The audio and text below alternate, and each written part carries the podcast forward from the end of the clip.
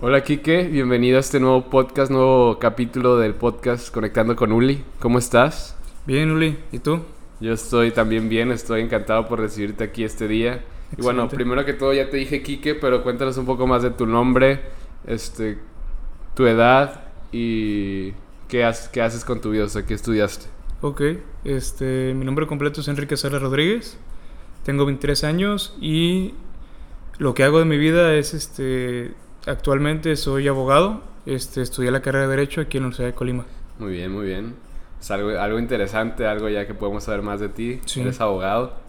Hay que, hay que tratarte con respeto entonces. No, no, no, al contrario. a todos, a todos se les tiene que tratar con, respeto. Muy bien. Y bueno, platícame un poco más de cómo has estado, cómo te has sentido, qué has hecho, qué hiciste hoy. Bueno, hoy es la mañana de, sábado? del sábado. ¿Qué hiciste ayer? Este, pues ayer estuvo un poco tranquilo. Ya empezaron las épocas de sembrinas, ya empezaron las posadas. Este, ayer fue un día tranquilo, relax, este, trabajo normal, juzgados, ir a dependencias. Todo ¿A quién juzgas o qué? No, si fuera juez sí me tocaría juzgar, pero no, este, sin juzgar a nadie. Aquí no juzgamos. Aquí no juzgamos. Pero, este, mañana tranquila. Este, en la tarde un poquito relax, comer con la familia. Este, ir al gimnasio y en la noche cenar con amigos. Ok. Algo ¿En dónde cenaste o qué? Este, cené en un restaurante este, donde trabajaba hace mucho. Este, antes se llamaba Colimote, ahora es Distrito Trapiche. Este, sin patrocinio, pero si nos quieren patrocinar también aquí es, buen momento. Este, pero solamente un par de cervezas, este, tranquilo. Cervecería de Colima también nos puedes patrocinar, este, no se dicen marcas, ¿verdad? No, es, no, no, hay problema. No importa. Aquí, ah, está bien. Aquí estamos empezando, a nadie le importa eso todavía. Está bien, este, pero una cerveza es algo tranquilo con amigos y este, temprano a la camita, como a las Diez y media, once. Temprano. Sí, sí, sí.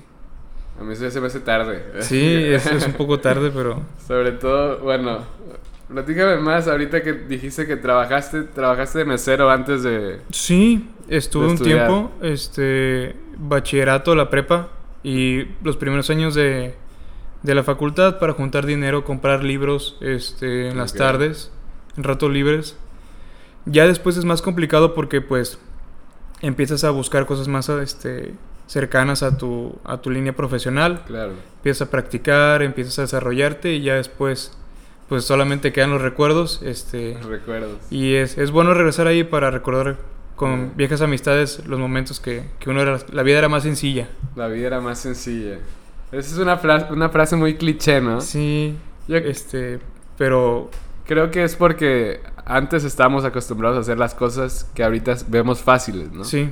Pero tal vez en su momento eran difíciles. Sí, parte, parte de progresar y por salir adelante. Eso es parte de crecer también, ¿no? Es parte de crecer, tío. A ver, bueno, pero platícame un poco más de tu experiencia de ser mesero. Yo todavía no quiero, no quiero soltar ese tema. ¿Qué, ¿Qué, aprendiste de ser mesero? Cuéntanos cómo fue tu experiencia. Lo principal es, es este, aprendes mucho a tratar con la gente. La gente es muy complicada, en especial cuando tiene hambre y este, en especial cuando... Es el peor momento, ¿no? Sí, piensa que paga este, por un servicio, entonces este, aprendes mucho como a a cómo este, hablar enfrente de las personas, te quita mucho nervios, te, te da mucha este, salud física porque tienes que andar en friega, tienes que andar corriendo, y fuerza, porque no cargar, sé, cargar una, una, bandeja con 10 platos, este, vasos y todo, que no se te caiga. Y el restaurante tiene tres pisos, entonces eh, ocupas mucho trabajo en las piernas. Este, pero yo pienso que lo principal es este, hacer relaciones y amistades. Este, es lo que más puedo rescatar y, y, valorar de ese momento. Tanto que años después ya todos salimos de ahí y nos seguimos juntando en el restaurante para platicar. Todavía. Muy bien. Entonces fue una buena experiencia, como un buen escalón para tu siguiente nivel. Sí, en su momento sí.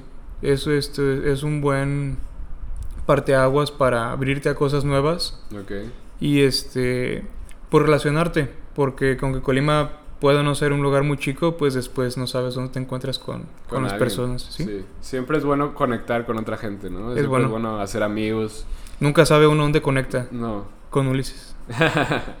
pues luego se dice que los amigos son más importantes que el dinero a veces, ¿no? Sí. Sí, las relaciones y las amistades sí, porque se llevan todo el tiempo y el dinero puede ir y venir, no Claro. pasa nada. Y no, a- al final de cuentas las personas son las que de verdad importan y por eso estamos aquí hoy. Sí.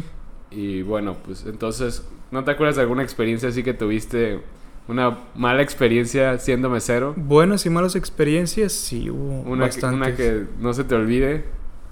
Mm, un par de personajes de la política Ah, que te, tocó atender. me tocó atender, este, gente muy prepotente. O sea, Ok. en campaña todo mundo es amigo de todo mundo, Claro. pero ya una vez en el cargo, pues ya fuera máscaras, ¿verdad?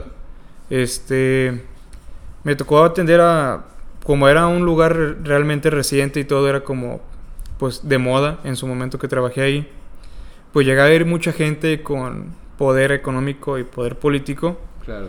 Y ahí realmente conoces cómo es la gente en realidad, por cómo se dirigen con uno en una posición, pues, Ya.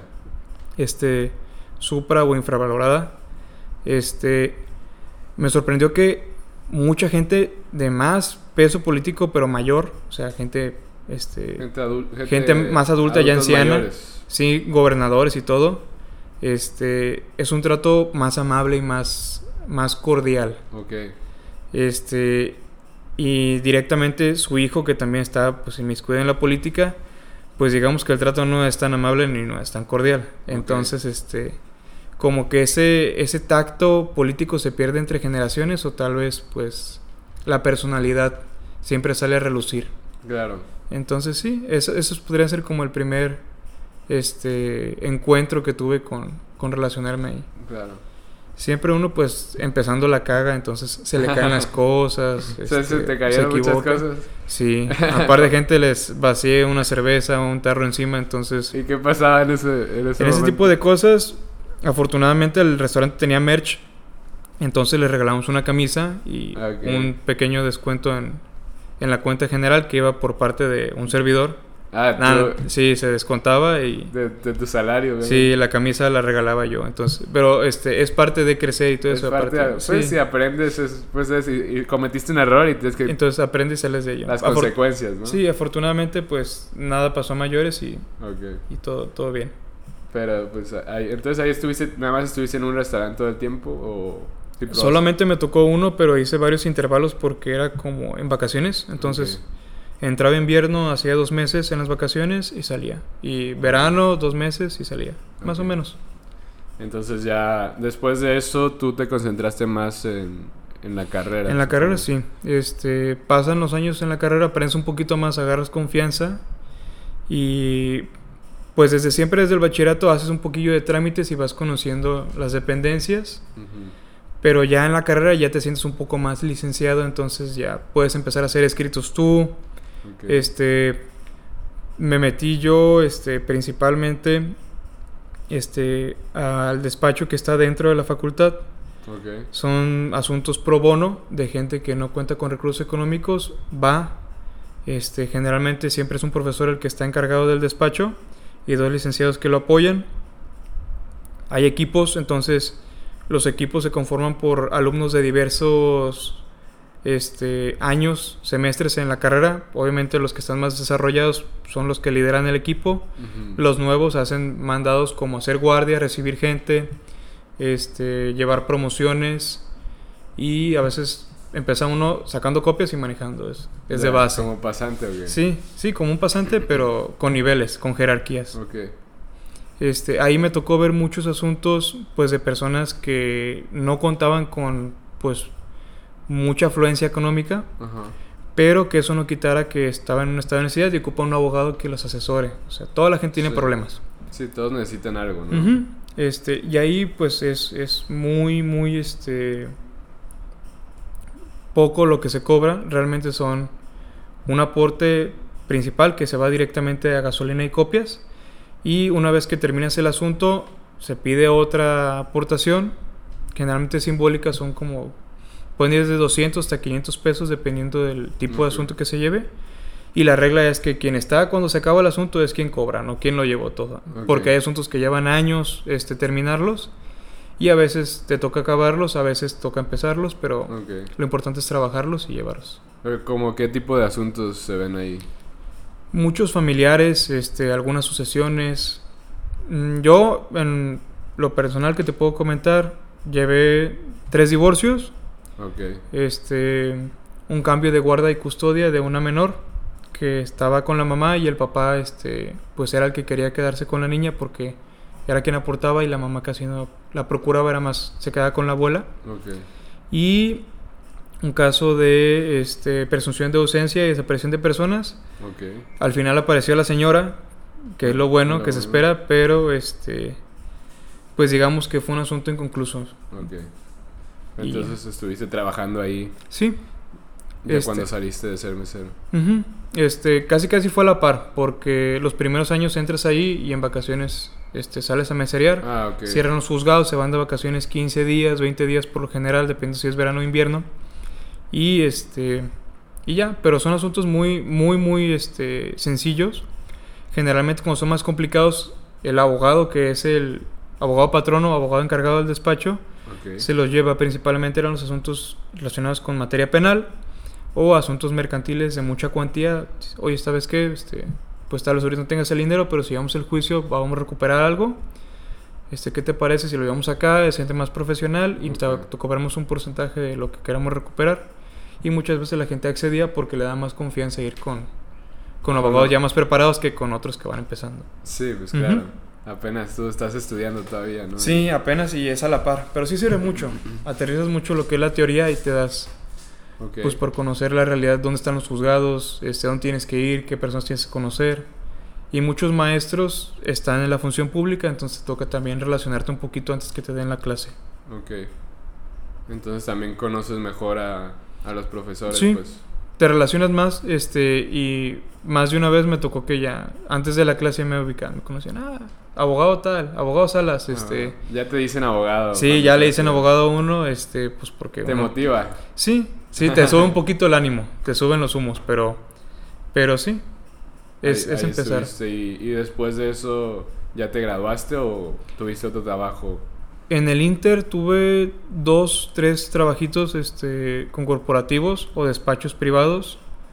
Trabajé también en una notaría un tiempo, este, una notaría donde trabajaron mis padres antes de mí, entonces es más como un contacto ya más familiar que, que laboral. Este, metí a trabajar amigos que no estaban en la carrera conmigo a ayudarme, este, y este, más de uno le pudo servir las relaciones y, y conocer un poquito de, de cómo funcionan las notarías por dentro. Ok. Este, antes de egresar, mi último trabajo es en un corporativo con contadores. Y este, casi casi acabando la carrera, decidí este, empezar un proyecto familiar Propio. y empezar un propio y empezar un despacho. Ok. Entonces eso es lo que estás haciendo ahorita. Ujú. Trabajo asuntos este, mercantiles, pero ya bajo un, un despacho de nombre familiar. Ok. Pues eh, se escucha como que tienes bastante experiencia eh, en, el, en el asunto del trabajo en sí. Sí. ¿Qué es lo que te ha motivado tanto a seguir trabajando todos estos años? o- y de- desde, Desde, tan prepa? temprano, sí. Sí, o sea.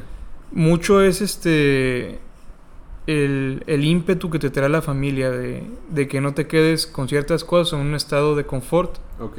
y que siempre busques como algo nuevo este o desarrollarte en un, en un área nueva este casi siempre en, en todos los despachos donde, donde entré entré presentando servicios de materias que ya conocía Ok. pero al final terminas llevando lo que el despacho lleva, que muchas veces son materias que desconoces completamente y te pones a, a estudiar. Las primeras obviamente que llevé fueron familiar, civil, poco de mercantil, son las básicas con las que uno se puede ganar la vida si no termina la carrera, por así decirlo. Pero este poco después me interesó más notarial. Este, trabajar en notaría, llevar asuntos, sucesorios, hacer testamentos, este, llevar toda clase de juicios, pero principalmente también contratos, este, dentro de una notaría. Es como un despacho integrado, pero ya como más determinado en una función. Ya con el notario incluido ya puedes hacer cosas que te dan más libertades. Una fe de hechos, puedes llevar este otro tipo de asuntos como Eh, Demasiado, ¿no? Sí, demasiado. Las notarías tienen mucha chamba. Eso no hace falta. Pero Este, terminé mi proceso, mi curva de aprendizaje, podría decirlo yo que llevo arcos. Y de ahí me pasé a la función pública y trabajé en los juzgados locales. Con un magistrado llevando proyectos de sentencias. Básicamente era como una segunda instancia. En la primera llevas un juicio normal. Si hay alguna actuación que te haga algún juez que no estés conforme o que consideres que se hizo indebidamente, metes una apelación de inconformidad sobre cierta cuestión y pasa a una segunda instancia donde un magistrado la revisa y hacemos un proyecto donde determinamos una de tres opciones. Confirmamos si está, si consideramos que está correcto lo que hizo el juez y que realmente no tienes mucho razón en, en tu queja o en tu reclamo, porque la queja es otra cosa aparte. Modificamos si es que estuvo parcialmente bien, pero hay otras cosas que se ocuparon pulir y que tal vez las descuido. O las revocamos, que es básicamente borrón y hacemos toda borrón la... Y cuenta nueva. Borrón y cuenta nueva con todo lo que debió haber traído. Nada sirve, nada se puede rescatar y hacemos todo y se lo mandamos. Otra vez. Al juez a que lo vuelva a hacer. Y este, eso me sirvió mucho porque de ver este pues una materia tienes que ver como, como es una sala mixta, veíamos cuestiones civil, familiar y mercantil. Las, hay otras salas, hay tres salas en Colima, son dos penales este, y este, una civil, familiar y mercantil. Este, yo estaba en esa sala, la, civil, familiar mercantil, entonces teníamos mucho trabajo y veíamos de todos los juicios, de, todos los juzgados que hay en Colima. Conoces un poco cómo trabajan los jueces y cómo trabajan los asuntos y dónde los llevan mejor y peor. Y ya como que vas conociendo un poquito más. Eso me sirvió excelente para el examen, el examen general de egreso. Y este, al final, antes de salir, me metí a un corporativo donde llevé asuntos de empresas, corporativos, laborales y un poco cuestiones penales, pero son cuestiones mínimas. Ok. Entonces tienes bastante experiencia y se nota que como que has pasado lo teórico a lo práctico, ¿no? Sí. Como que te gusta mucho más lo práctico en ese sentido. Sí, este, para aprender realmente la carrera ocupas traer el libro en la mano y el expediente en la otra, entonces comparas un poquito teoría y práctica porque puedes irte completamente a la teoría, pero en la práctica quedas perdido, incluso está decepcionado, te puede dar depresión. puede dar depresión. De, que las cosas no son tan bonitas como podrían parecer en la, en la teoría. Pero si llevas uno y uno ya sabes más o menos reconocer qué sí va y qué no, y también qué se puede hacer, llevar a la práctica. Pero este uno no deja de aprender en esto. Cada, cada asunto que llega tienes que estudiarlo y aprender, y prepararte y prepararte. Claro. Ok. Ok, entonces ahora vámonos un poco más atrás. Ya nos dijiste como que todo lo que hiciste en la carrera, durante la carrera, que fue bastante, la verdad. Y ahora, pero platícanos un poco más de que por qué estudiaste eso, por qué decidiste estudiar derecho. ¿Era algo que ya traías desde chiquito o, cómo fue? Mm, es complicado, realmente pienso que no muchos nos planteamos como de qué vamos a vivir cuando tenemos como 12, 13 años, es una infancia pues que se enfoca en otros, en otros puntos de vista, en otras metas. Pero, este, sí a median, medianos tres semestres de la preparatoria, me empezaba a plantear mucho, este, mi vida hacia dónde va proyectada. Desde que me crearon mis papás, dónde pasé mi infancia, porque ambos trabajaban. Este, qué hice, este, en la infancia como que me llevaría a poder este, desempeñarme en algo profesionalmente y también pues de que se puede vivir uno la vida porque no en todo lo que queremos este, dedicarnos pues hay oferta, ¿verdad? Bueno, todo se puede, pero... Todo se puede, pero también hay que comer. este... Necesitamos comer. Sí, hay que... Todo el mundo tiene que comer. Pero, este... Haciendo más o menos un proceso de introspección, me di cuenta pues que gran parte de mi infancia la pasé con mis papás. Este, ellos ambos son abogados, igual que, que Carlos, que también estuvo aquí ya. Este, entonces, estando con uno o con otro, pues estás en oficinas. Este, juegas con clips, te toca ver papeles, gente estresada, gente con problemas. Este, también gente que después creces y de tener un, un cargo público ahora se desempeñan en cuestiones más, Más elevadas. Sí, más elevadas, más específicas. Y que te han conocido ellos toda la vida y que tú también, pues, conocías, pero pues no esperabas que, que tuviera ese tipo de, de poder en su campo laboral. Ok. Este, y que se desempeñaran tan bien. O sea, de ser personas comunes, ves que tenían pues una, una relevancia, una trascendencia en, el- en el fuero laboral de los abogados o en el gremio de los abogados que pues te abre un poquito más las perspectivas. Este estuve muy indeciso primero porque también me llamaban la atención otras carreras, medicina, me llama mucho la ¿Medicina atención. también? También a Carlos, cuando estuvo aquí, me dijo que una opción era medicina. Era una medicina, pero este, yo sí me adentré porque tuve tíos médicos. Ok. Este, pedí que me dieran como un, una referencia de cómo saber si era una vocación o que solamente es un interés o un morbo, Un morbo. Nada más Es- para saber. no más para saber o para estar dentro de los hospitales. Este, una tía muy amablemente nomás me comentó que es, este, te interesa el cuerpo humano, cómo funciona el cuerpo humano, este, qué puede dañar el cuerpo cómo lo puedes tú curar o sanar. Pues entonces esta es la vocación de, de ser un doctor que ayuda a las personas con sus problemas o sus dolencias. Y otro este médico, también tío, hermano de mi papá, este, él estaba más pegado al área forense. Entonces, este, Eso es completamente diferente. completamente diferente. Entonces, eh, a él ya no los agarra vivos, ya con él tiene que ir a, a ver causas este, probables de muerte. Este, ambos estuvieron en Guadalajara en- con los tecos. Mentira. Este, mi tía tuvo que ir a Guadalajara a estudiar porque aquí en la universidad no le dieron entrada. Ok. Este, por, por ser este foránea.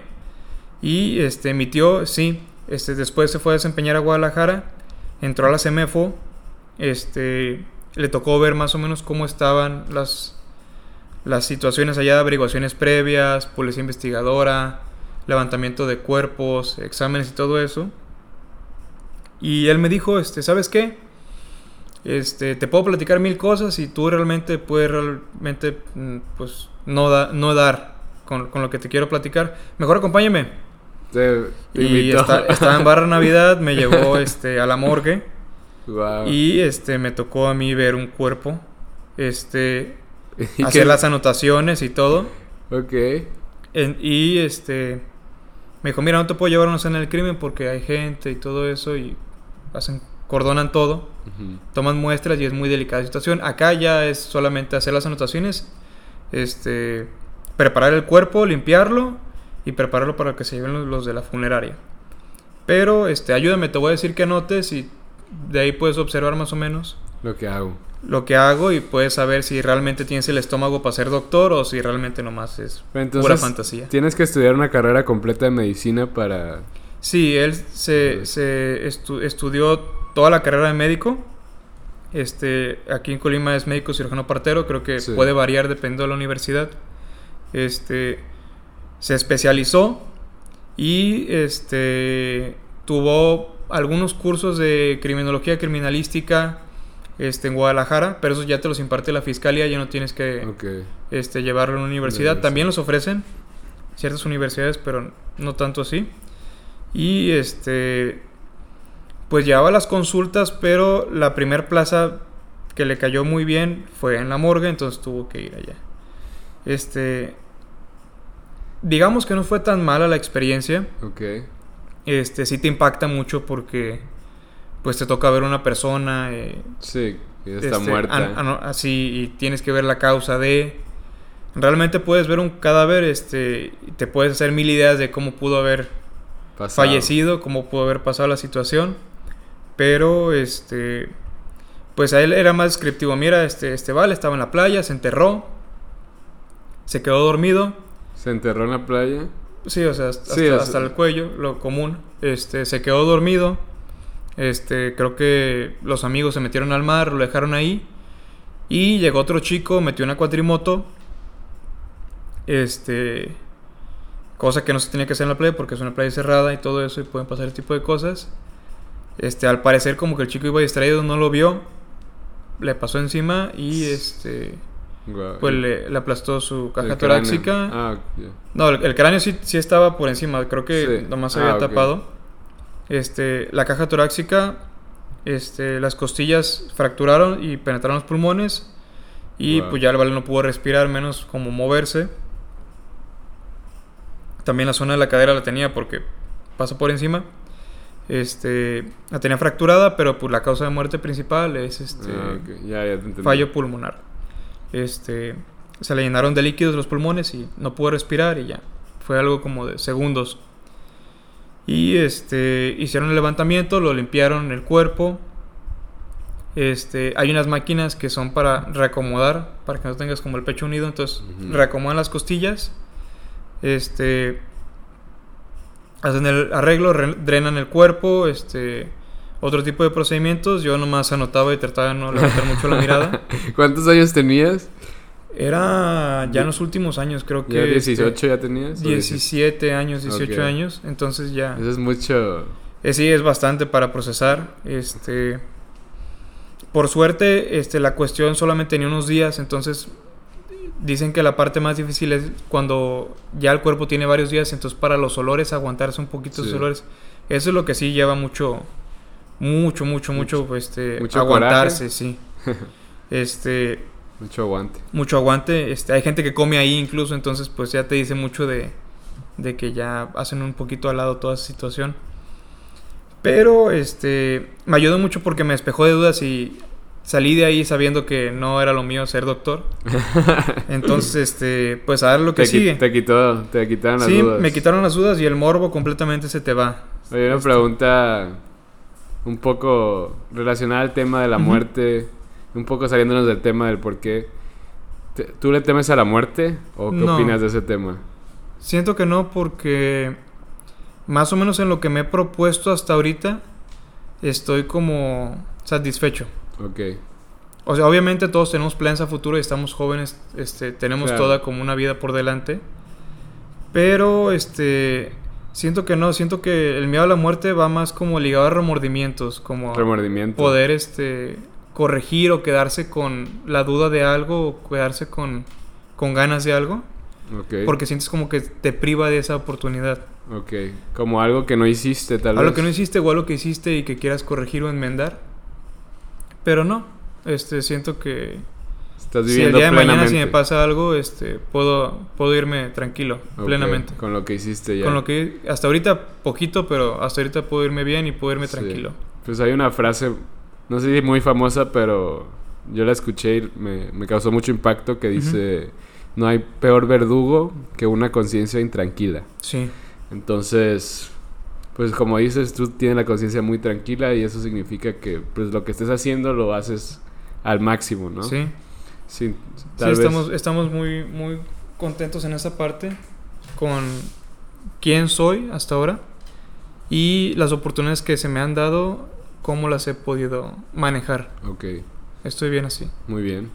Que no, pues qué bueno que no le temes a la muerte, digo. Esto, y es diferente a veces el hecho de decir Sí. de que no le temo a la muerte, a me quiero morir, porque es diferente, ¿no? Ah, sí. Porque tú normalmente, tu instinto de supervivencia, Te dice que, que no, o sea, que buscas la supervivencia al final. sí. claro, y que todo pasa por algo también, ¿no? A veces si no te toca, pues Sí. ni aunque te pongas, dice. Sí, eso, eso no, no quita como de que digas, no, este, ando con toda la tranquilidad del mundo y no pasa nada, este, puedo salirme. O sea, obviamente sí hay que tomar medidas porque, digamos que la situación que tenemos ahorita no es la más segura, Claro, pero este, hay que tomar precauciones. claro. Sí, Sí, pues siempre es como que ser consciente de dónde Sí. estás, de qué estás de haciendo, la situación y, y con qué quién está estás. pasando. Y pues ser inteligentes, ¿no? Al mismo tiempo de... Sí, sí, no tomar este, Tener sentido cosas común. por... ah, sí, sí, no tomar cosas a la ligera y también tomar Muy bien. precauciones. Muy bien, pues qué bueno que aclaramos ese tema. Ahora regresamos a que no quisiste medicina, o sea, por la experiencia que tuviste. Digo, Sí. tal vez si hubieras tenido otra experiencia, tal vez con vivos, igual y te hubiera resultado diferente, ¿no? Sí, este, siento que tal vez ser este médico este interino o médico de diagnóstico o cirujano incluso, a los cirujanos les va muy bien económicamente, pero también hay mucha presión. incluso llegué a pensar un poco después en practicar o especializarme en medicina legal. Medicina legal. Porque este sí puede haber algunas malpraxis, entonces no por ir en contra de los médicos o a los procedimientos o a los hospitales incluso, pero este sin rencor, sin rencor. Sin rencores, este aquí todos somos profesionales, cada quien en su área. Pero sí este puede haber algún error médico que pueda este perjudicarle a alguien. Claro. Y ahí es donde se tiene que arbitrar. Es muy curioso porque este la profesión de los doctores como Jorge Sí, como, como, nuestro compañero Jorge, nuestro amigo Jorge, saludos. Jorge el Curioso. Ah, no, no, no, yo, yo pensé que de, compañeros de nosotros que ahora se desempeñan como, como médicos. No, es chiste de papá, perdón. Ah, este, pero de, ellos dentro de la profesión, aunque generen un error o, o, o, este, no salga conforme al procedimiento médico. Claro. Este, se, se, cubren mucho ellos este, diciendo de que no, pues pasó esto, pero no te preocupes, ahorita lo arreglamos y... O, tal vez se puede equivocar, pero tiene solución, tú no te preocupes. Con los abogados no. Es, si, si un abogado recibe otro asunto que dejó a medias, este, hay mucho este, desprestigio que se puede tener dentro de la abogacía con tus colegas. Este, si algún abogado recibe un asunto de otro, lo primero que hacemos es criticarlo y al final decimos las cosas que podemos rescatar o las cosas que hizo bien.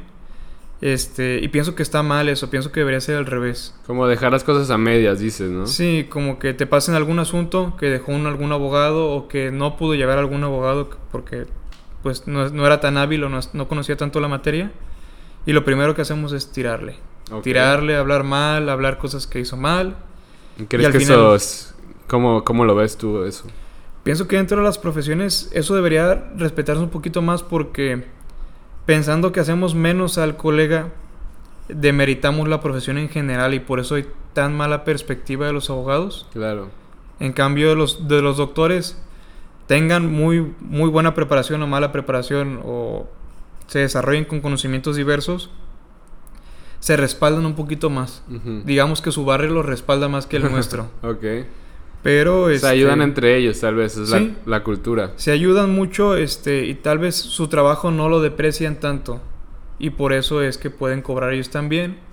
Y digamos que acá peleamos por no tener los precios más bajos. Claro.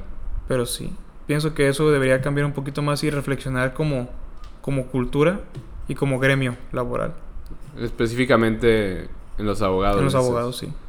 Sí. Pero estamos hablando un poco más de la medicina legal, ¿no? Eh, ah, volviendo a la medicina legal, cuando ellos resuelven un procedimiento, básicamente quienes resuelven son médicos entre médicos. Los árbitros son doctores que ya son retirados y tienen un consenso donde varios profesionales en la materia determinan si se equivocó o si realmente es algo que no se pudo rescatar y que queda libre. Que está fuera de su control, tal vez. Sí. Este, muchas veces lo que hacemos los abogados realmente es hacer cuestiones administrativas de que si más que fuera culpa del doctor o del enfermero o del anestesiólogo, este, fue que no había los insumos o no se podía contar con los recursos para poder llevar a cabo la, la cirugía y termina pagando pues el gobierno a través de del IMSS y a través de los hospitales. Sea donde sea. Es, es, más hablando de seguros este, populares y hospitales públicos, pero en los privados también se puede llevar un procedimiento así más o menos. Tienen sus propios grupos y ellos determinan si sí o si no. Ok. Entonces así fue una parte de la medicina legal que te interesó. Sí, en su momento sí. Pero al final de cuentas decidiste estudiar eh, mm. abogado. Sí, es una especialidad. Puede ser médico, puede ser este abogado y al final converger y tener tu especialidad en medicina legal. Ok, pero puedes llegar de ambos caminos. Ok. Al final, todos los bueno, esos dos caminos llegan. esos dos caminos llegan a medicina legal. Sí. Entonces, pero me estabas platicando un poco de cómo... De la preparación. De la medicina, cuando ya decidiste no estudiar medicina. Después, ¿qué pasó por tu mente para ser abogado ahora? Después pasó mucho en, en qué me quería desarrollar y este mis habilidades. Ok. En qué eras bueno. En qué era bueno, qué materias me gustaban, este, qué pasatiempos me podía adaptar para tener. Este, a mí siempre me ha gustado o era muy fanático de la historia, de la política, pero la política nacional, no política, extranjera. Sí, también política nacional, pero ya después te enfadas un poquito. este, Porque es lo mismo. Es lo mismo y es, es quedas, quedas inmiscuido en cuestiones que ya son más emocionales que, que políticas y, y, democráticas. Y este poder tener buena redacción y buena lectura. Son cuatro pilares que te piden siempre en la carrera. Este, yo cumplía, sentía que cumplía bastante bien con la mayoría. Podía hablar bien en, frente de otras personas, podía argumentar. Este, según yo tenía decente ortografía y caligrafía para poder redactar escritos de manera coherente y coercitiva. Este, y el, el, hábito de la lectura es principal porque es la chamba de un abogado es leer. siempre, ¿no? Siempre, siempre leyendo. Siempre hay que leer y siempre hay que leer muy detenidamente. Ok. Entonces... ser minucioso. sí, con la lectura y escritura, porque el uso de las comas, el uso de signos de puntuación cambia mucho en el sentido de cómo se entienden las, las palabras. Ok. Este, cambia mucho el contexto de cómo se puede interpretar un escrito, un contrato o incluso este, alguna cláusula. Y eso puede perjudicar a mucha gente o puede beneficiar a otras. Entonces mucho de interpretación, ¿no? mucho interpretación, mucho lectura y, comprender. Este, también no es tan complicado, solamente es tratar de guardar el hilo y poner mucha atención en los detalles. Entonces tú ya con esos requisitos te sentías bien intentando estudiar eso. Aplicar a la carrera, sí. Ok. Este, en el último año te separan por áreas. El área correspondiente a Derecho es Humanidades. Y tiene sus pequeñas clases de este, Introducción al Derecho 1 y 2. Este, esas clases yo las reprobé. ¿Las reprobaste? Sí, las reprobé, pero este no eran cuestiones tan aplicadas a lo que ves después en la carrera, son cuestiones pues muy orientadoras. Ok. Este, yo no les tomé mucha importancia porque pues estaba haciendo otras cosas más importantes como salir de fiesta y hacer... Muy importantes. Sí, este... pecados de la juventud. Pero, este... El profesor conocía a mis padres, entonces... ¿Qué pasó ahí? Este... Básicamente decía, no, pues este, tú ya eres licenciado de la cuna, entonces este, hazme este trabajo. Me dejó hacer un escrito este, dirigido a cierta autoridad su trabajo final, va a ir toda tu calificación, pero lo tienes que hacer bien, como si lo fueras a presentar, de verdad. Porque pues la clase este, hacía videos, presentaciones, hacer así cartulinas, ese tipo de cosas que son más orientadoras. Ok.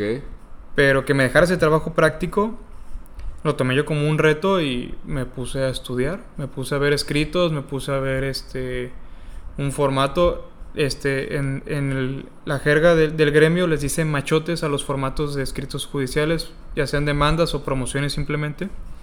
Machotes. Machotes, que son el formato, sí.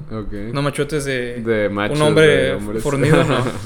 Este, y este, hizo un escrito considerablemente bien, presentable, no el mejor, pero algo considerablemente bien.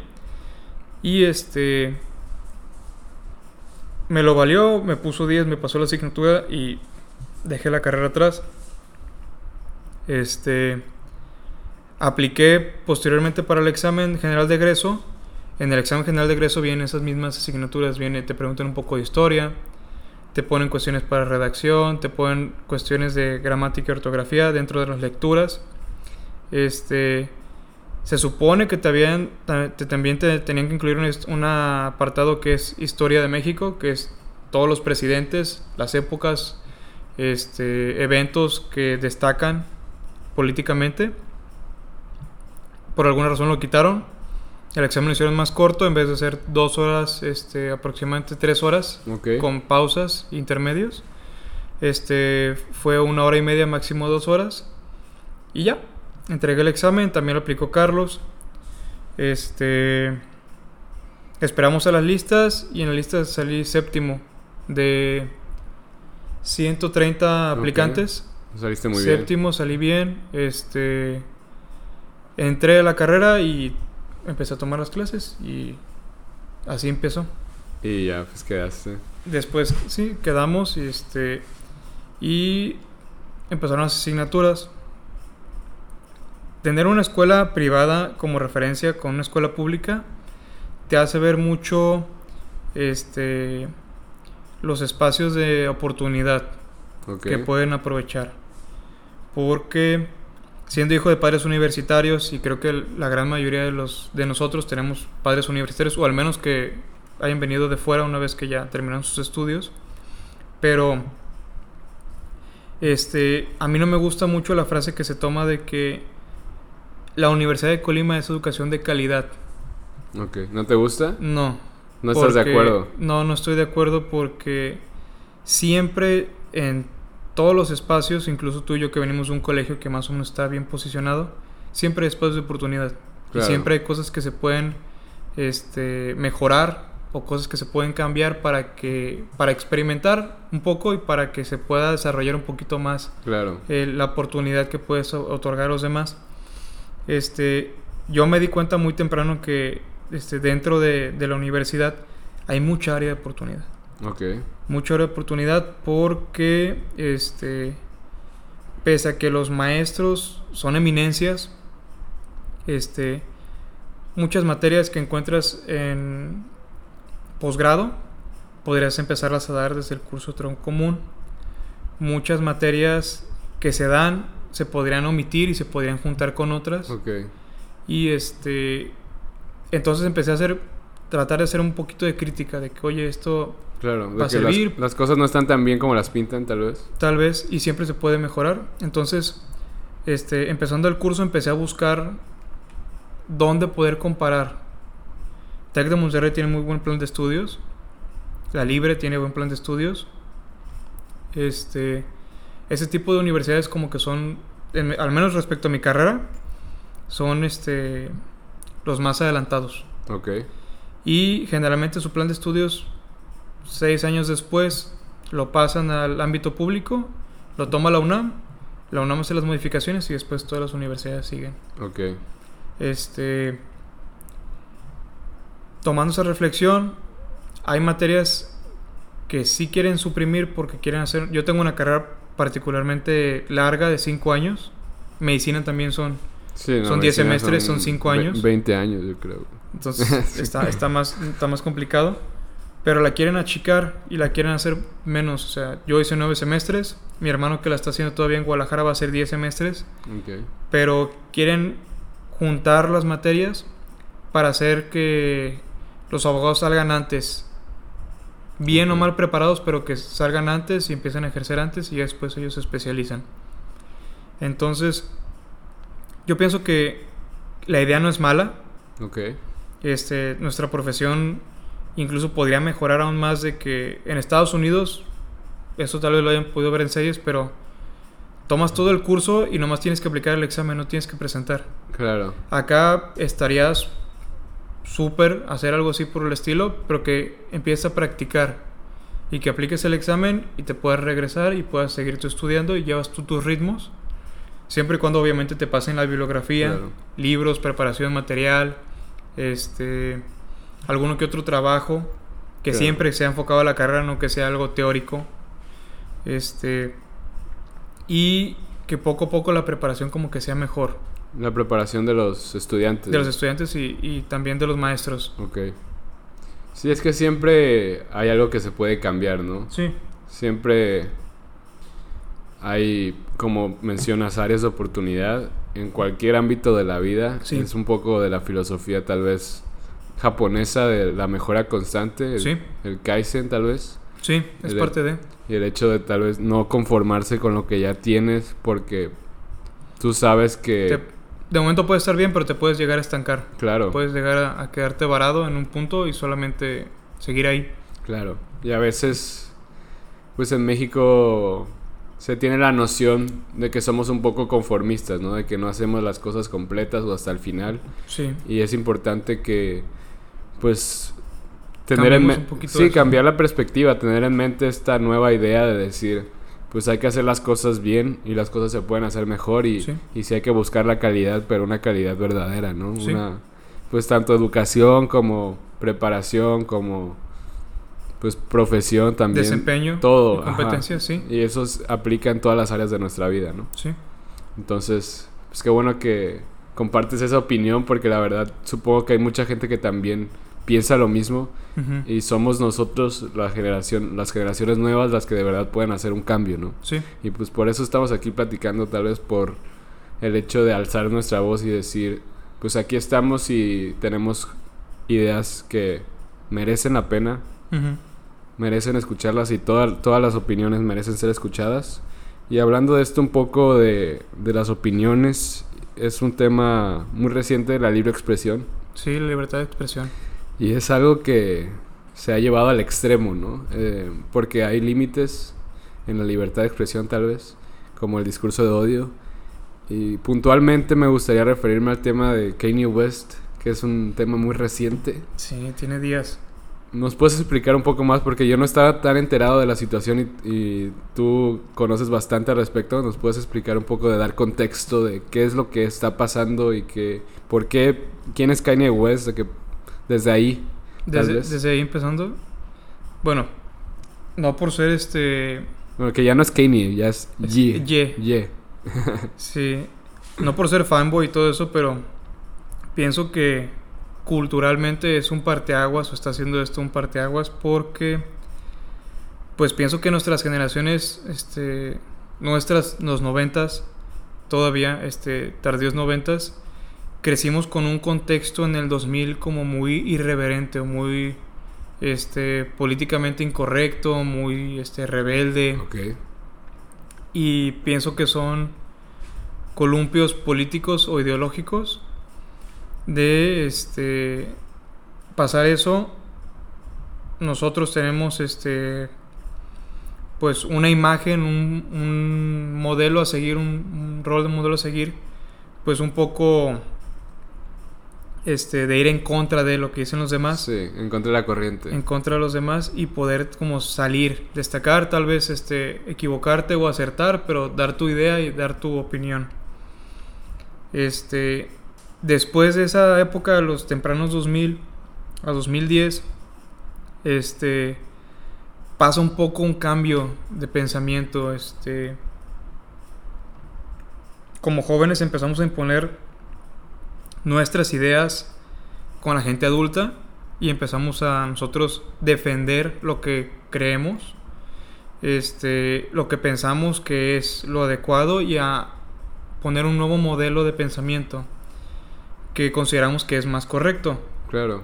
Este, empezamos a tener un poco más de visualización de cosas que pueden o no discriminar hombres y mujeres, chiquillos y chiquillas, a decir este ser inclusivos, ser un lenguaje inclusivo que no solamente definir en dos géneros, sino definir en una pluralidad, una pluralidad de identidades Claro. y este y empezamos a alzar la voz y empezamos a señalar lo que está mal y por qué lo consideramos que está mal. Tanto así que pues muchas generaciones anteriores a nosotros empiezan a salir de contexto, empiezan a pensar que es un invento nuestro, este y empiezan a querer delimitar un poco lo que estamos tratando de cambiar Ok.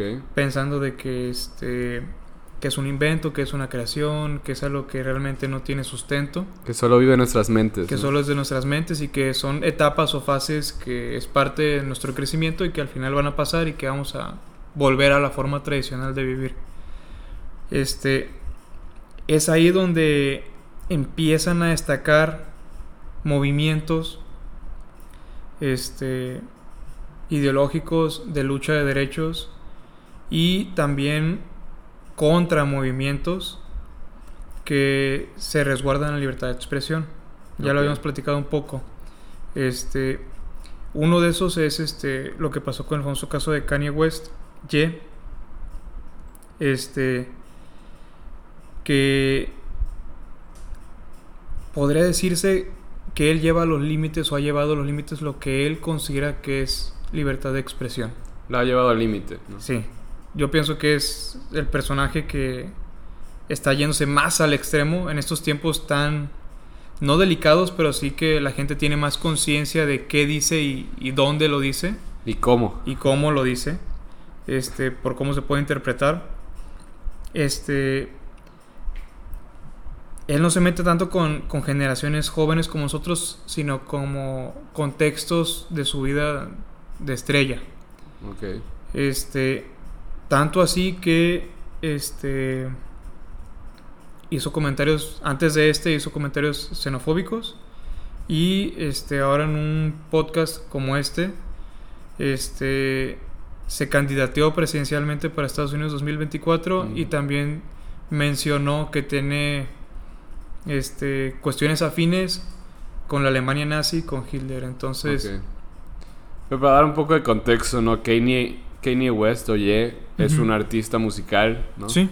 Es, es, un artista de hip hop musical que empezó en los noventas, también con esta generación, estadounidense, afroamericano, que empezó en los noventas, este, tuvo su, bueno, lo que consideramos este, su descubrimiento artístico en el principio de los 2000, este, pasó de este, colaborar y ser el artista del momento en últimos años, 2020, principios 2019, antes del COVID, este, empezar a diseñar un poco más de ropa, hacer cosas, hacer zapatos, este, ropa, colecciones, ese tipo de cosas. Y este, formó una familia. Y su aspecto, su espectro musical ha cambiado un poco porque de ser hip hop pasó a este, música cristiana. Okay. Ser música cristiana, este, pasó a componer un poco de canciones, un poco de donda, que es este, yo le diría que es como un estilo más experimental. Y este, últimamente él es, ya dejó de componer música y ahora es más este... Filósofo. Filósofo, líder de, líder de opinión, pero de una opinión muy difícil de defender sobre, pues, temas que a él le respectan sobre el mundo corporativo en, Hollywood. Claro. Este, no, y cuéntanos un poco más de qué ha dicho. Sobre cómo empezó todo. Yo no, tengo ese contexto de...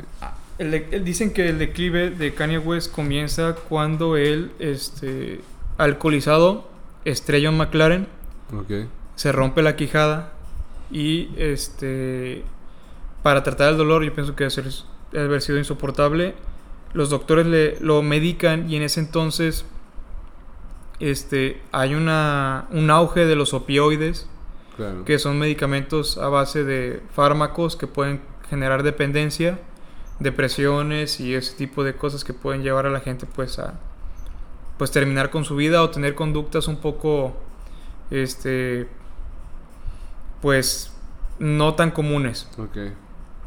Este Pasa el tiempo, se arregla su condición, puede volver a hablar, puede volver a, a componer música y este sigue con su adicción.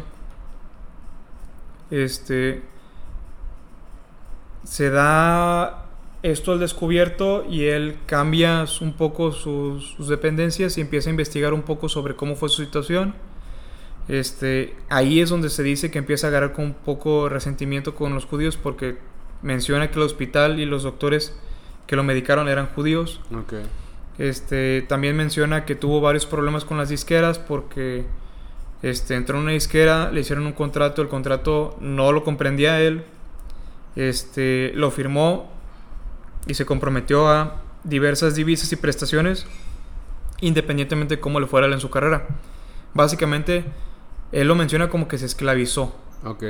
Y que algo fue, fue algo consciente, entonces este, eso lo llevó después a decir que la esclavitud en África y en América fue una decisión. Y ese es uno de los primeros temas polémicos que sacó. Que la esclavitud este, es una decisión. Sí, que la esclavitud fue una decisión. La esclavitud de la, de, la raza este, africana. ¿Una decisión por parte de, de los esclavos? sí. No, Entonces, este, ahí empieza como... Empiezan las cosas como a tornarse para mal.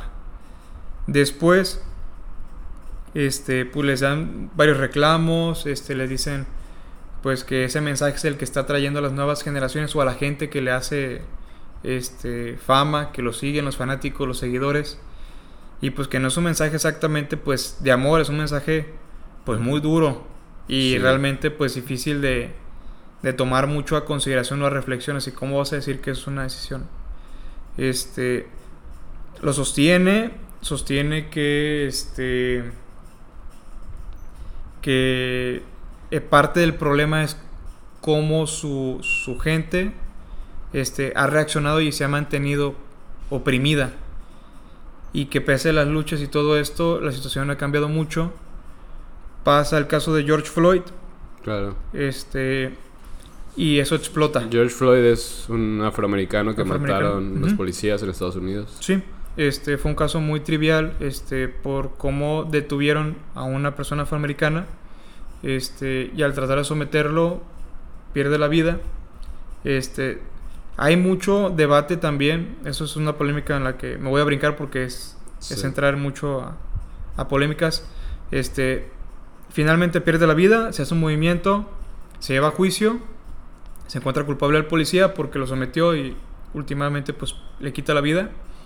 Este, entra en responsabilidad y se hace un, un movimiento social que es este Black Lives Matter. Este, que surge no a partir de eso, pero surge muy a la par y que este es de lo que todo el mundo estaba hablando en ese entonces. Este, después critica el movimiento diciendo que los líderes este, dirigieron mal ese movimiento y que se enriquecieron ilícitamente con cuestiones. Los líderes de Black Lives Matter. okay y que al final llevaron el movimiento este, a ningún lado, o sea que realmente no lo encausaron en la razón indicada y que se beneficiaron injustificadamente o egoístamente de, de, esa situación, cosa que también le generó polémica. Este y son controversias tras controversias. Yo yo dudo mucho este que eso vaya a tornarse mejor de como ya está. Pienso que es muy difícil salvar la situación. Pero, para él. Sí, para él. Pero, este, siempre trato de, en la política siempre está esa regla de que siempre es, sé el tercero en discordia. En cuanto a que si alguna opinión o alguna postura está muy equivocada, tratar de analizarla desde la perspectiva de esa persona para saber hasta dónde lo ha llevado o eso dónde lo ha llevado y desde su razón o su inteligencia cómo lo ve, o sea, porque nada puede salir de la estupidez. Toda la gente que tiene poquita este, conciencia como para decir algo en público, pues tiene como que pensarlo primero y un poquito manejarlo.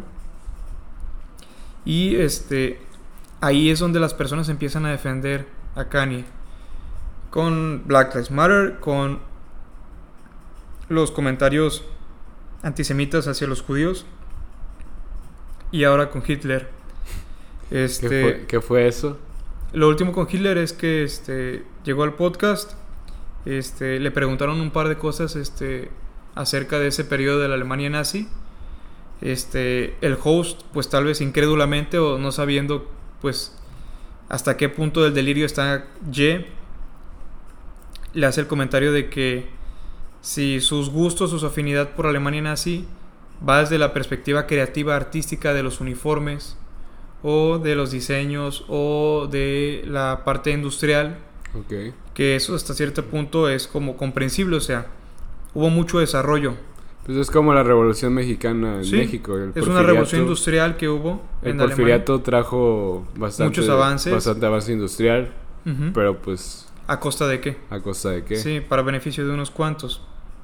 Este, ante esas como planteamiento de polémica, este, Kanye otra vez nos toma por sorpresa y dice que realmente son más cosas que encuentra él buenas, pero no solamente sobre Alemania nazi, sino específicamente sobre Hitler.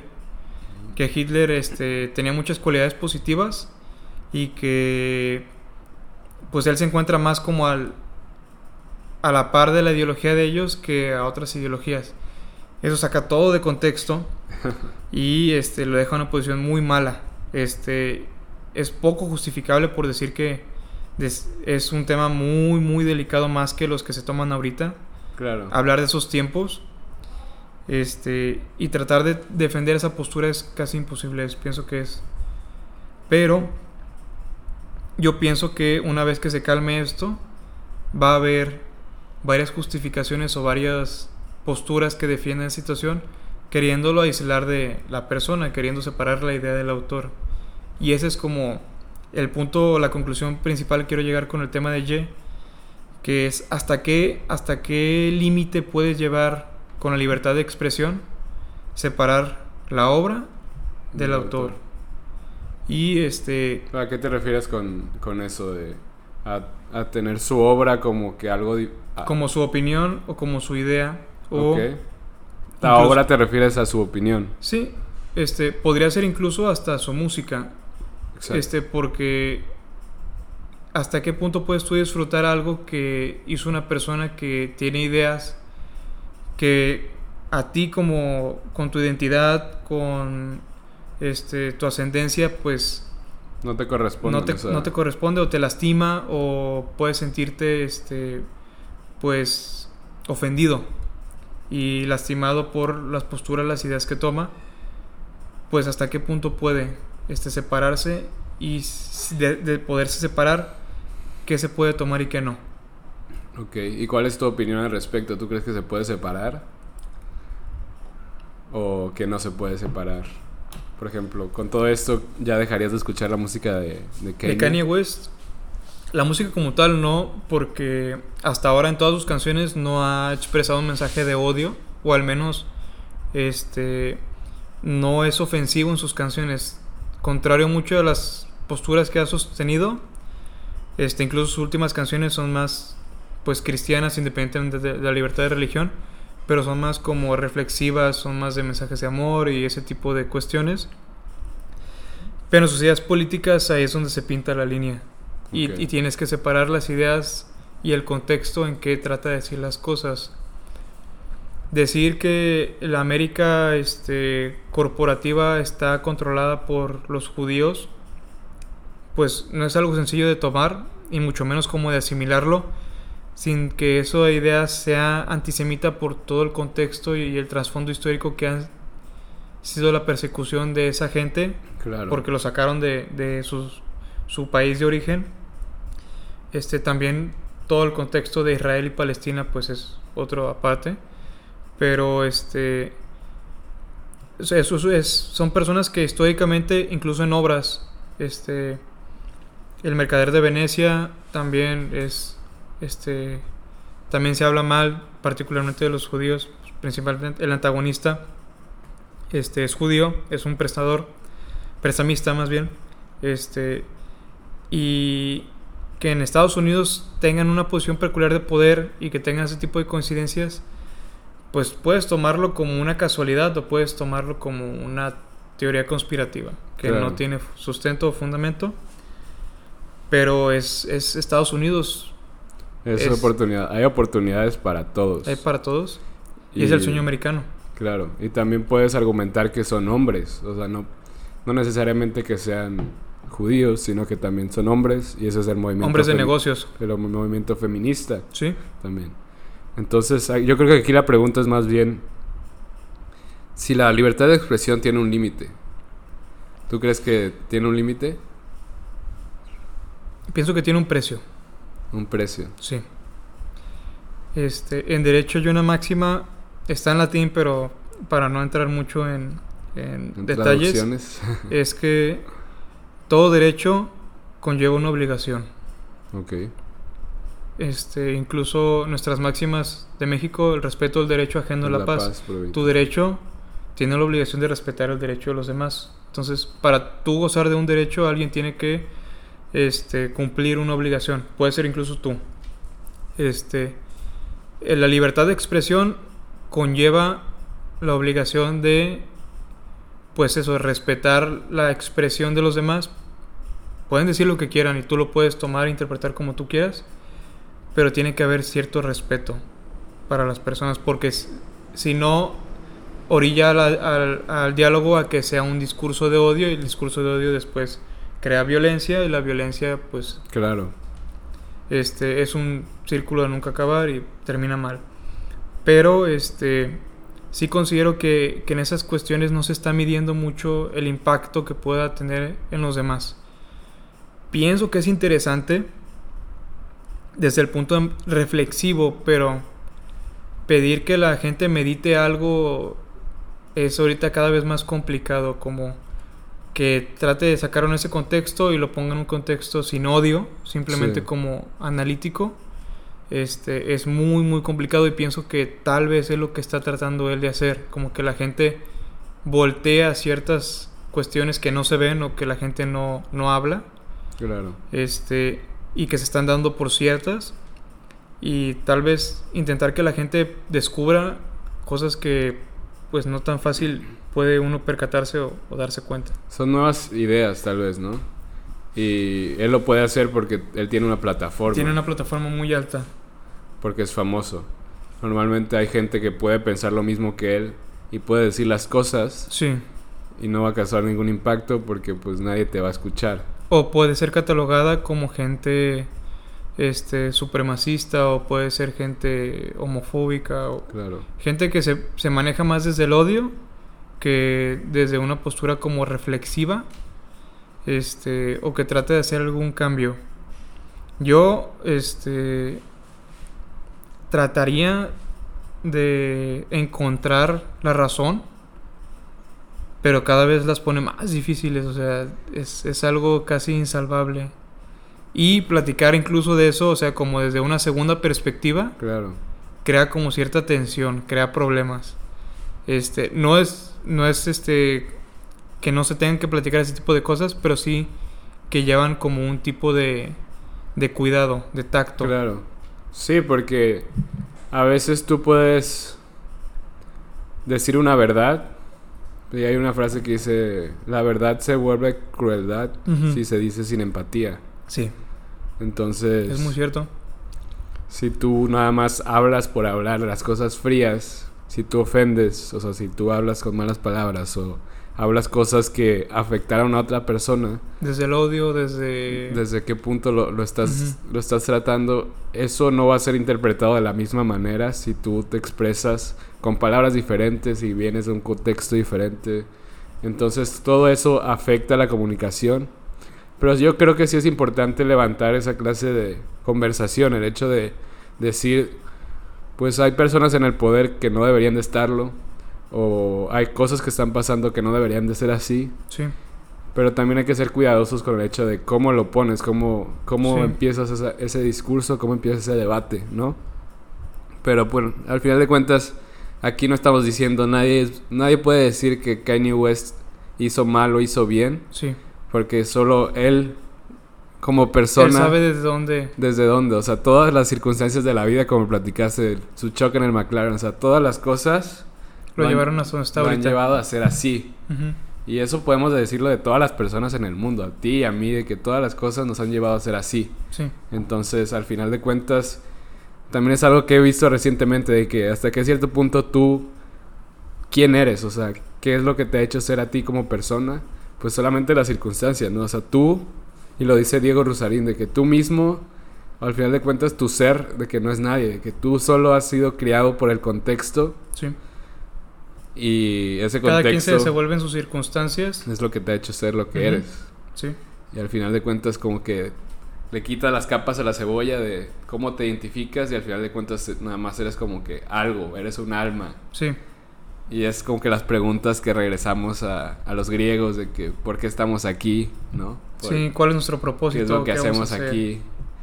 Entonces son como que temas ya muy, pues filosóficos, muy trascendentales. Sí, para, para pensar un rato, para meditar. Claro, y no, pues podemos también hablar aquí, o sea, al final de cuentas, ¿tú por qué crees que, o sea, por qué crees que estás aquí hoy? Es muy curioso porque este, en el contexto en el que me he desenvolvido, este, estoy aquí por amistades en común y porque este, ya nos conocemos desde hace mucho tiempo, pero este, se me hace particularmente muy interesante cómo después de varios años seguimos desenvolviéndonos de, de esta forma, o sea, conjuntos, amistades vuelven a, a congeniar en un cierto punto, este, convivimos en un espacio, platicamos ciertos temas, este, compartimos hobbies tal vez, este, actividades físicas, eh, este, académicas, laborales, trabajar con, con colegas, ahorita que ya estamos empezando a trabajar. Yo pienso que este mucho de las circunstancias le debo estar aquí, pero también mucho de las decisiones que voy tomando a lo largo de este si no hubiera estudiado donde estudiamos, no te hubiera conocido desde antes, si no hubiera tomado la decisión de estudiar lo que estudié y tú de desempeñarte donde donde estuviste, este no hubiéramos tenido los conocimientos que ahorita podemos compartir tal vez. Y este yo siempre digo que los tiempos pueden ser perfectos. Los tiempos de Dios. Son perfectos. este. Bueno, así, así, se, así, así es el completo, sí. Este. Y este. Justo en un mismo momento donde empezamos a convivir con amigos en común, este, conectamos de nuevo. Claro. Y este, donde estamos ahora en nuestra madurez, podemos conversar y podemos compartir temas que ambos encontramos en común, un, un, diálogo en común y este y estar aquí en este momento. No, y son temas que también nos sirven a nosotros. Sí. Platicarlos y también nos puede servir a la gente que está escuchando esto, decir, pues ok, ¿qué estoy haciendo con mi vida? ¿no? Sí, porque pienso que ahorita hay muy poco espacio para, para conectar, para, para dialogar con otras personas pienso que las nuevas generaciones tienen más este de seguir influencias, personalidades este del internet que no pueden conocer en persona, pero que su personalidad la basan enteramente en lo que es la idea de este sujeto, este personaje. Es una máscara también a veces, ¿no? Son máscaras, ni siquiera son personas reales, pero eso la gente, cuando los, los jóvenes, pues no lo toman y piensan que es, es como un amigo un hermano mayor una hermana mayor, una, un rol este, un modelo a seguir y este, no está ese tipo de diálogos, no está este tipo, o si los hay, son podcasts este, con temas muy determinados de comedia o temas este, de ideología de cierto punto, ya sea derecha, izquierda, centro. Muy específicos, Feministas, conservadores, etcétera. Pero pienso que más que nada, este, poder hablar con amigos que están incluso en tu mismo desarrollo personal, por no decir edad, por no decir este carrera, que están en tu mismo punto de desarrollo personal donde ellos tienen también oportunidades, tienen decisiones, este, empiezan relaciones que pueden terminar en familia o pueden simplemente ser algo pasajero. Pienso que también como que te abre un poquito más a reflexionar y ver tú dónde estás y hacia dónde quieres ir o puedes claro, ir. Claro. Entonces, esto nos da pie para que nos cuentes un poco más de, sobre tus tres deseos. Si tuvieras tres deseos y viene el genio de la lámpara y dice, Kike, te voy a dar tres deseos, ¿cuáles pedirías y por qué? Mm.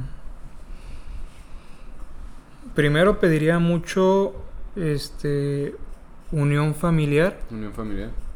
Pienso que eso es algo como que se toma mucho por sentado este y no se valora, son cuestiones que se, se añoran ya una vez que están ausentes.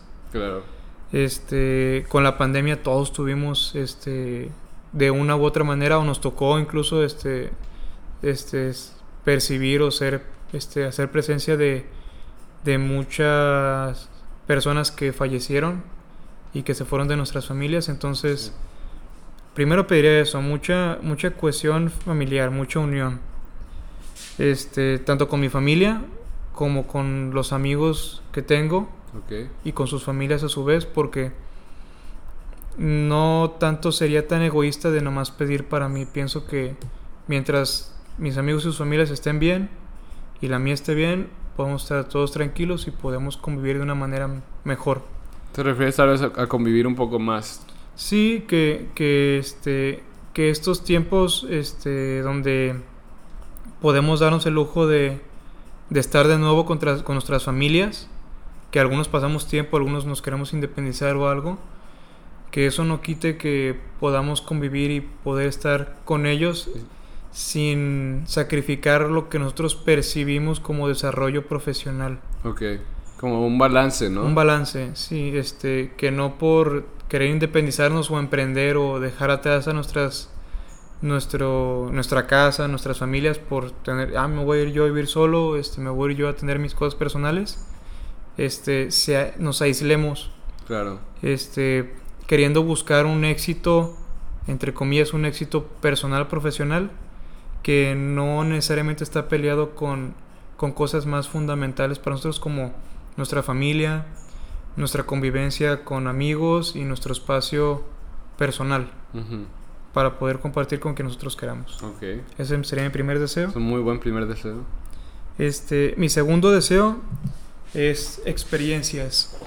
Este, me gusta mucho convivir con personas y independientemente de que este, los recursos no sean los mismos o los tiempos, porque ahorita es lo que principalmente buscamos recursos, pero sacrificamos tiempo. Claro. Este, independientemente de lo que podamos tener en abundancia o no tanto, podamos compartir experiencias porque cada vez menos, y eso me lo han platicado a mí, yo pues trato de, de cuidarlo por esa razón, este, compartimos menos experiencias con gente que tal vez después ya no veamos o tal vez ya después no podemos convivir, convivir tanto. Este, no tiene que ser así un viaje de que, ah, vámonos a, de crucero, vámonos este vámonos a Europa. Vámonos por Latinoamérica de, de, tour o a Europa. Este, sino vamos a platicar, vamos a un café. Este, fulanito cumpleaños, hay que armar algo. Hay que juntarnos. Hay que juntarnos, este hay que organizar tal vez un viaje a la playa, vamos este a una cabaña y este pues pasarla bien un rato para pasarla bien. Después, pues uno tiene compromisos, después uno tiene cargas este, personales. No por decir que sean cosas negativas, pero tenemos cargas de...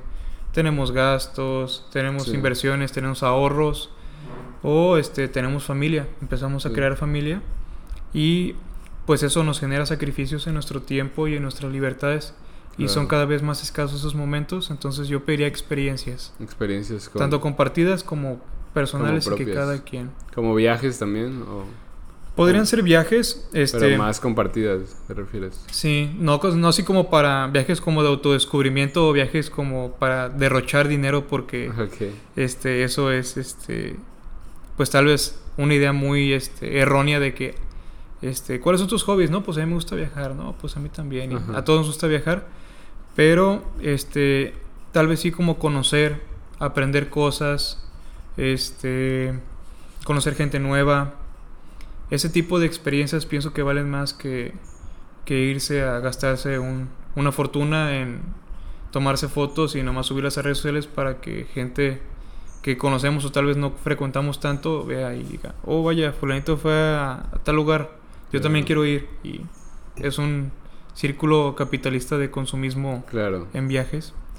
Pero sí tal vez una historia de que nos juntamos, este, armamos un plan, coincidimos que todos podemos, nos apoyamos con las cosas, se arma y todos nos las pasamos súper. Y queda como un bonito recuerdo de, estar todos ahí. Sí, experiencias compartidas son... Pues al final de cuentas a veces recuerdas más con las personas con, las que lo hiciste, ¿no? Y creas vínculos con Creas vínculos también y luego este, quedan también este, ir con gente nueva que tal vez no frecuentas tanto y conocer, o tal vez en este viaje este, conocí esta parte o, o, pude conocer este, este lado de, de otra persona. De otra persona que no conocía o que no sabía que era así y, y ahora conozco un poco más de esa persona y eso me ayuda a conocer un poco más de mí porque tal vez yo estoy, esto, tengo eso en común o tal vez no. Claro. Este, ese sería mi segundo deseo. Mi tercer deseo es tranquilidad. Tranquilidad. Sí, paz, este, mucha paz. Pienso que en nuestra etapa de desarrollo y de emprendimiento, muchas veces por pensar en ideales o pensar en expectativas, Claro. este, se nos borra mucho nuestra tranquilidad o nuestra paz, ya sea mental o también este, nuestra paz como nuestro bienestar social. Ok.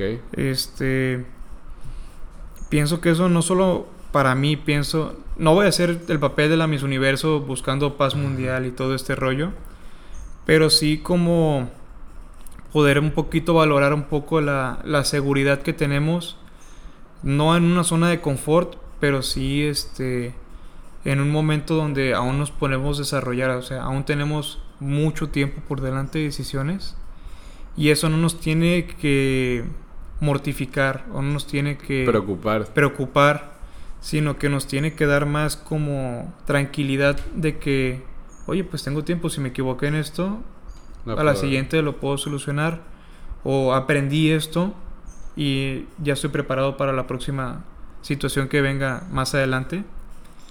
Pienso que eso hace falta mucho este, tenerlo en mente, en consideración, porque pienso que buscamos mucho este, riquezas o bienes materiales que realmente no otorgan esa seguridad. Claro. Este, Las buscamos por algo externo, ¿no? Tal Sí. vez. buscamos cuestiones materiales, bienes, este, percepciones que obviamente pues son indispensables. Todo el mundo ocupa una casa para vivir y ocupa bienes para mantenerse económicamente, pero tampoco no vale la pena por cuestiones como seguridad, por este, poner en riesgo tu familia, poner en riesgo una vida. Claro. Eso creo que no vale la pena. Pienso que valora un poquito más de, de tranquilidad y de paz mental. Es, pienso que es primero a tener este sacrificarla por bienes materiales o Claro. enriquecimiento. Claro, como que primero vas tú, ¿no? Sí, primero vas tú como persona y ya después todo lo demás llega. Ya, y todo lo externo como que no te debería de preocupar. Lo material todo es reemplazable. Como dijiste antes de que todo el dinero viene y va, ¿no? ¿Sí? O sea, todas las cosas vienen y van, de que va a haber subidas y bajadas. ¿no? Y al final de cuentas a veces nosotros nos... Como preocuparse significa ocuparse antes. ¿no? Antes de... Y hasta cierto punto te puedes como preparar, pero sobrepensar las cosas y todo esto viene más como una destrucción de... Claro. de tu estabilidad, de tu mente. No, y aparte hay una línea muy delgada, ¿no? Entre tal vez planear por el futuro a querer que el futuro ya venga aquí y como que Ah, estar sí, dejarse, dejarse sin un plan este, a la deriva, pues Ajá. Porque tienes que planear, pero tampoco tienes que vivir en el futuro. tienes que tomar decisiones. Si, si no tomas las decisiones, alguien más las toma por ti. Entonces eso es parte mucho en cómo planificas tu vida. Este, recuerdo mucho que en toda tu, en toda la preparación académica, incluso te piden un plan de vida. Oye, ¿cuál es tu plan de vida? ¿Cómo te ves en 5, en 10 años, 15 años? Siempre que los he hecho, realmente es- son cuestiones que no se cumplen, pero sí es interesante, este, como ver, ¿no? Hacia dónde crees que va tu horizonte y hasta dónde crees que vas dirigido. Aunque eso, pues, en la realidad pueda no verse reflejado, pero sí te ponen un punto donde ya si llegan decisiones, este, tú puedes partir a decir, oye, tengo esto, tengo estos dos caminos, ¿por cuál me voy a ir? Ok. ¿Y hacia dónde voy a ir? Y ya es donde tomas las decisiones para encaminarte un poco al plan de vida que tienes, aunque Sí. sabes que lo único que es seguro de un plan es que no van a salir las cosas como están planeadas. ¿no? no, es lo único. Sí. Sí, na- nada sale como uno lo planea, pero aunque sea uno está un poco preparado, un poquito Claro. más preparado. Preparado, hay que prepararse para lo impreparable. Sí, es correcto. Bueno, pues muchas gracias, pero primero que nada vamos a pasar a, a una ronda rápida de preguntas. Son preguntas muy simples, como que una u otra tú tienes que escoger Ok, en 5 segundos. Ok. Vamos a ver. Sin mucho pensar. Horchato, Jamaica, Jamaica. blanco o negro, Negro. día o noche, Noche. mensajes o llamadas, Llamadas. día favorito de la semana, Lunes. frío o calor, Mm, calor. hablar todos los idiomas del mundo o hablar con los animales. Todos los idiomas. Quique en una palabra es Enrique. Enrique. Ok. Y para terminar, nada más dos preguntas que estas se les hago a todos. Ok. ¿Cuál es una cosa en tu vida que la que te hace sentir agradecido en estos momentos? Mi familia. Tu familia. El hecho de que estén ahí para ti. El hecho de que puedo contar con ellos y sé que ellos pueden contar conmigo. Ok. Y como que todo lo que te han apoyado. Sí, el, eh, sí, el respaldo, este, pues toda la historia que hay detrás. Ok, y la última es, ¿qué consejo le darías a tu yo de prepa? No te aloques tanto. No te Eh, aloques. o sea, disfruta, pero este, trata de ser un poco más responsable y preparado. Ok. Como que enfócate tal vez más. Sí, podría ser una, mejor palabra enfocarse porque como salí de ese contexto de escuela privada en la escuela pública, este, digamos que tuve algunos excesos Ok. y estuvo bien, pero ya, ya pasó. Estuvo bien pasajero. vivirlos. Sí, estuvo bien, fue una, fue una etapa, fue este, un, un conocimiento personal, Ok. pero este, pues sí no quita que hay responsabilidades ante todo. Claro. Pues bueno, sería todo. Muchas gracias, Quique, por, Gracias por el espacio. por, por venir. Eh, cuéntanos cómo te pueden encontrar en redes sociales. Este, estoy principalmente en Instagram, es salas R9 Esa la y este en Twitter arroba Quique Salas RZ. Ahí no estamos cancelados como Kenny. Ahí no, este es un poquito lugar más abierto. Sí. A ver qué hace Elon con la plataforma, pero Sí. yo pienso que, que todavía aguanta un poquito más. Muy bien. Y pues acá saben, conectando con Uli en Instagram, en YouTube y en Spotify. Ahí nos pueden encontrar y esperen con ansia el siguiente capítulo. Muchas gracias por, por escuchar hasta este punto y nos vemos para la próxima. Gracias por conectarse. Adiós.